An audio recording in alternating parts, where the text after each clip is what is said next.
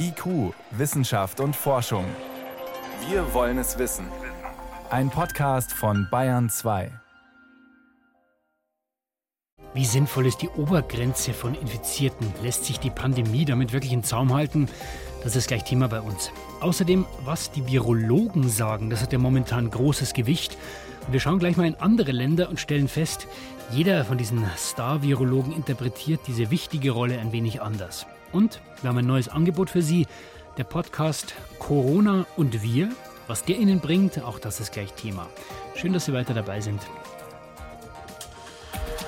Wissenschaft auf Bayern 2 entdecken. Heute mit Stefan Geier. Befreundete Familien besuchen, auf dem Spielplatz toben, Kinder wieder in die Schule schicken.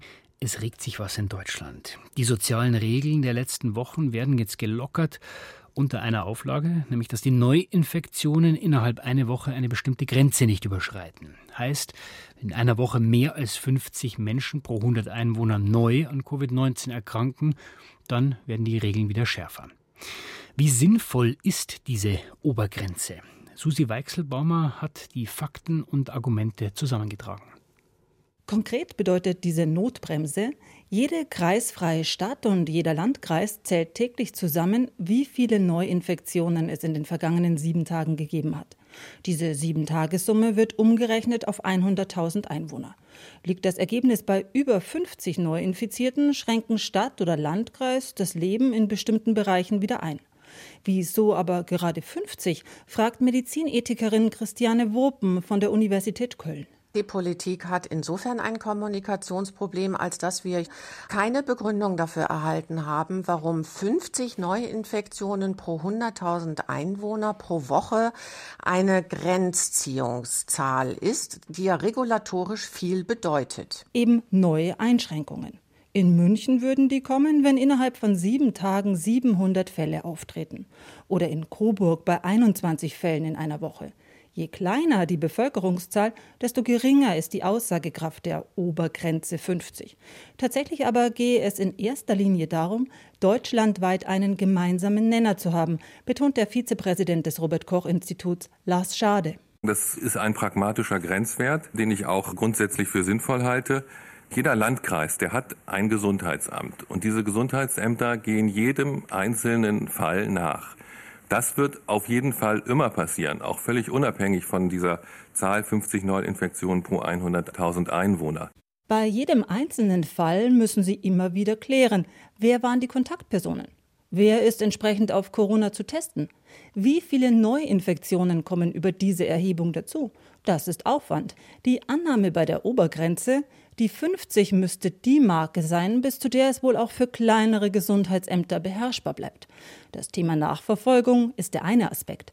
Denn versorgen könnte das Gesundheitssystem wohl mehr Patienten, argumentiert Medizinethikerin Wopen. Ich sehe jetzt an den Zahlen nicht, dass das unrealistisch wäre, dass man auch mehr Infektionen pro Woche bewältigen kann. Allerdings müsse man auch sehen, meint die Professorin für Virologie an der Technischen Universität München, Ulrike Protzer. Der Punkt ist, wir haben ja nicht nur Covid-Patienten, wir haben ja auch noch andere Patienten, die krank werden. Sie haben Herzinfarkte, Schlaganfälle, sie haben Tumorpatienten, wir haben Menschen, die wollen Kinder kriegen, die müssen ja auch alle optimal versorgt werden. Die 50 versteht Protzer als eine organisatorische Zahl, keine epidemiologische Größe. Eine Zahl, die das Gesundheitssystem nicht überfordert und die man wohl halten könne. Momentan liegen in Bayern alle Landkreise weiter runter, bis auf Stadt Rosenheim. Eine Familienfeier hat hier vermutlich zu etlichen Neuinfektionen geführt. Also wird hier regional entschieden, welche Lockerungen direkt wieder kassiert werden. Lokalpolitisch populär ist das mitunter nicht. Die Kölner Medizinethikerin Wopen gibt zu bedenken, diese 50 kann man ja auch durchaus durch die Teststrategie beeinflussen. Das könnte ja ein Anreiz sein, jetzt relativ wenig zu testen, damit man unter den 50 bleibt. Das heißt, das muss ja gekoppelt werden mit anderen Governance-Modellen, um auch klarzumachen, wo die Reise hingeht. Für die Münchner Virologin Protzer geht die Reise klar dahin, die nächste Zeit möglichst gut mit dem Virus zu leben und die Fallzahlen nach und nach zu verringern. Die 50 gilt als vorläufige Größe. Nach 14 Tagen wird man sehen, ob es nicht doch besser 20 sein sollte auf 100.000 Einwohner oder 80 sein könnten. Das pro Woche ist Protzer dabei wichtig. Man muss ehrlich sagen, die Testung ist natürlich sehr vom Wochentag abhängig. Wenn Sie sich mal die Meldezahlen anschauen, dann schwanken die ja schon sehr hin und her. Und es hängt halt davon ab, wird am Samstag genauso viel getestet wie am Montag? Ähm, ist das Gesundheitsamt genauso gut verfügbar, dass dann die Testmeldungen bekommt, das weitermeldet? Bisher hatte man Maßnahmen generell auf Reproduktionszahlen bezogen. Also darauf, wie viele Menschen ein Infizierter im Durchschnitt täglich ansteckt um dann eben täglich politisch auf die neue Rate zu reagieren. Nun stehen die Neuinfektionen pro Woche im Fokus. Organisatorischer Grenzwert für ganz Deutschland 50 auf 100.000 Einwohner. Erstmal. Wie sinnvoll ist diese Obergrenze von zunächst 50 Infizierten pro 100.000 Einwohner? Susi Weichselbaumer berichtete.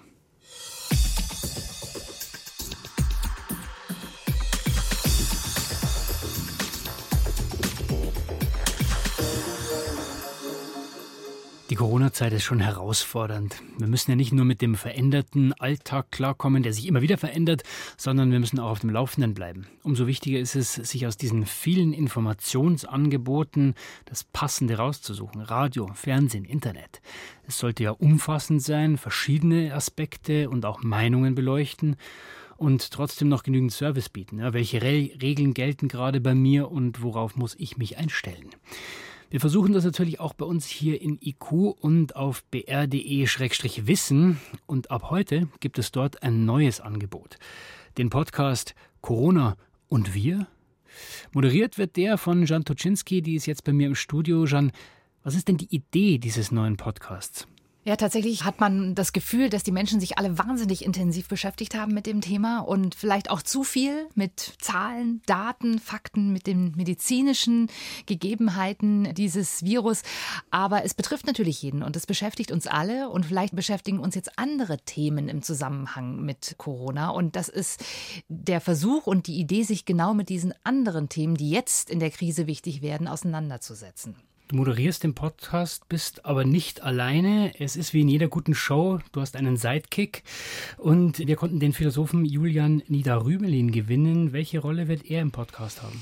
Ja, der ist sowas wie der philosophisch-ethische Kommentator der Corona-Krise. Es ist so ein bisschen wie beim Fußball. Ne? Einer, der sich auskennt, der die Dinge zu Ende denkt, der von außen auf das Ganze draufschaut, obwohl es ihn natürlich auch betrifft und der das einordnen kann.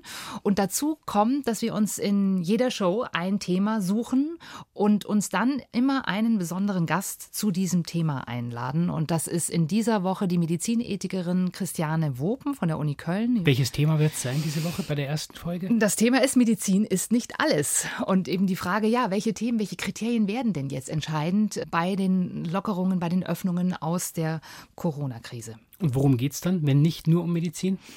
Es geht um die Frage, ja, wer verschafft sich jetzt Gehör? Wer sind jetzt die Einflüsterer? Wer sind die Lobbyisten, die, die ihre Interessen jetzt geltend machen? Und wie kann die Politik das jetzt schaffen, alle gesellschaftlichen Gruppen ins Boot zu holen und dafür zu sorgen, dass sich eben jeder mitgenommen fühlt?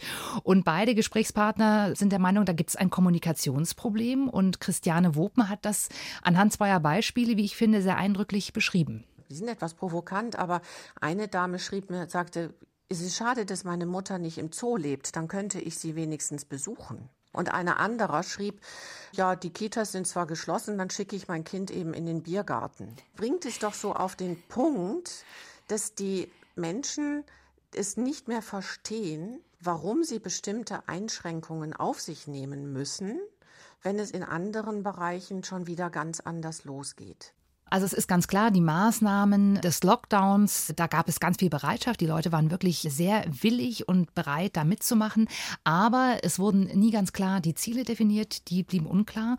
Und Julian Niederrümelin geht sogar noch weiter und sagt, wenn wir das nicht klarer benennen, diese Ziele, dann wird unsere Demokratie auf lange Sicht Schaden nehmen.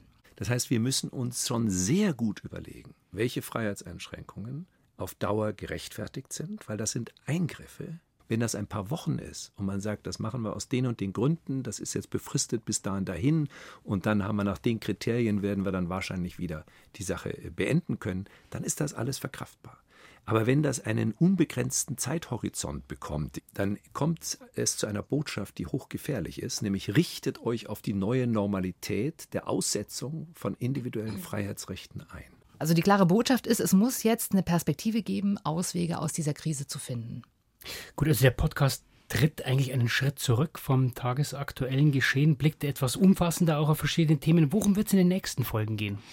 Also wir wollen eigentlich wirklich weg von den medizinischen Fragen hin zu beispielsweise der Frage, wie viel Einschränkung von Grundrechten können wir uns zum Beispiel erlauben, dürfen wir uns erlauben.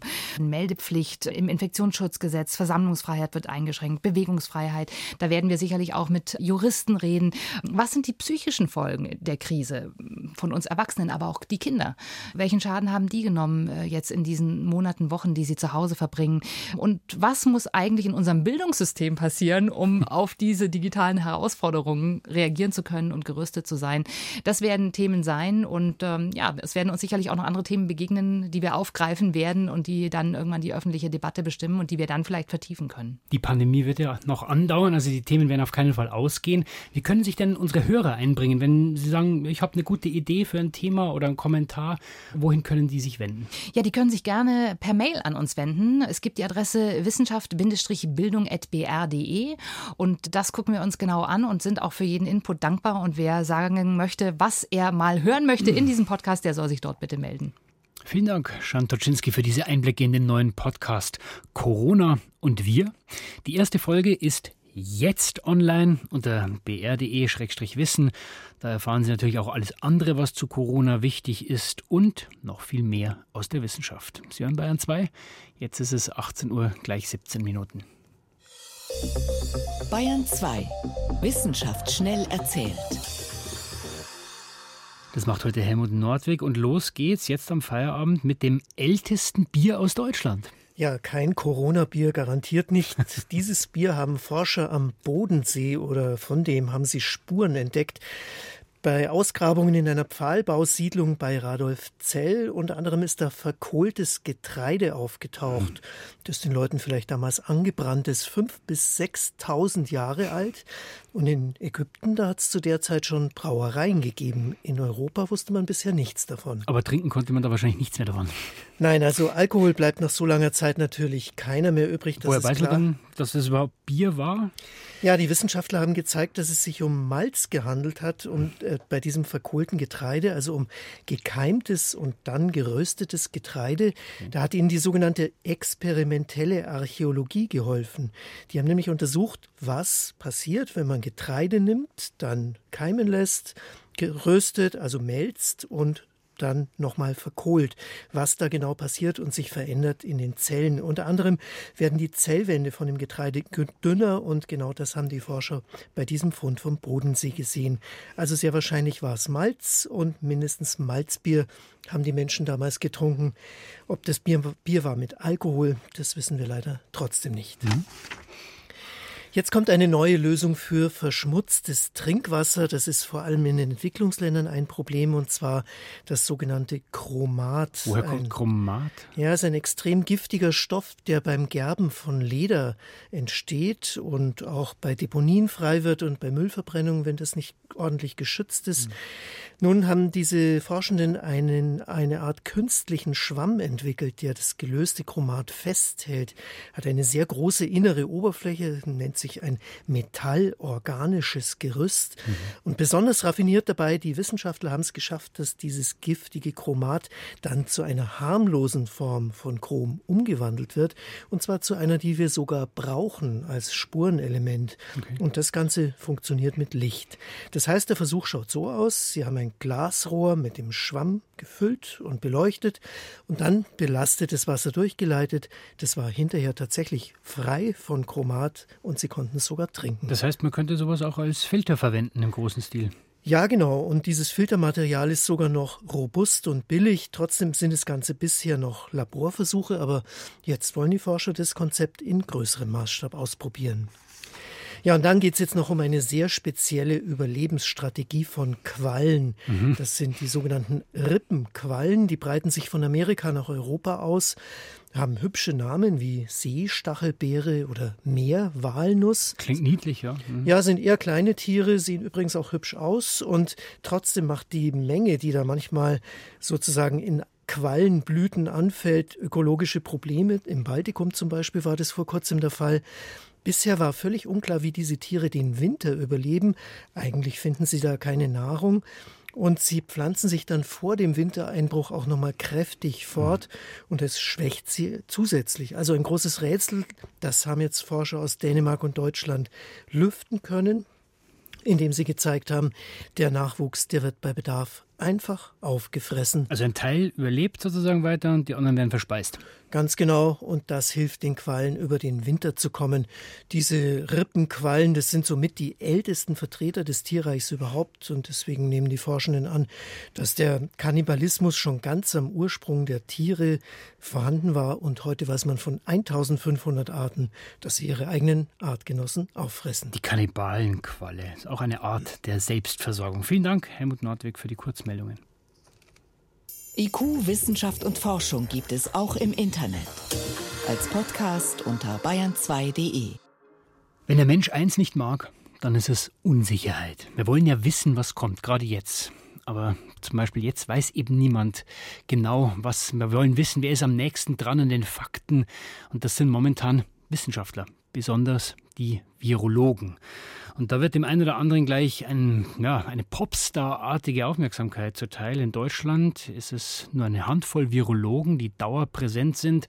Zum Beispiel Christian Drosten, aktuell zum Beispiel zur Frage, ob Kinder weniger ansteckend sind. Also ich sage nicht, es könnte sein, dass die genauso infektiös sind wie Erwachsene, sondern ich sage vielleicht, es könnte gut sein, dass die genauso infektiös sind wie Erwachsene. Aber auch in anderen Ländern sind Virologen längst zum täglichen Begleiter der Menschen geworden. Wir schauen jetzt mal, wie sie dort ihre Rolle füllen und wir starten in Griechenland. Thomas Bormann. Wenn diese Stimme jeden Abend um Punkt 18 Uhr im griechischen Fernsehen leise einen guten Abend wünscht, dann ermahnen Eltern ihre Kinder. Seid ruhig, Dr. Ziodras ist im Fernsehen. Es ist Abend für Abend das gleiche Ritual. Sotiris Ziodras liest mit monotoner Stimme die aktuellen Corona-Ansteckungszahlen vor. Die Zahlen sind niedrig, denn Griechenland hat die Pandemie gut unter Kontrolle und das ist ihm, dem Virologen Sotiris Ziodras, zu verdanken. Ziodras ist 55 Jahre alt, Familienvater mit sieben Kindern und Corona-Sonderberater der griechischen Regierung.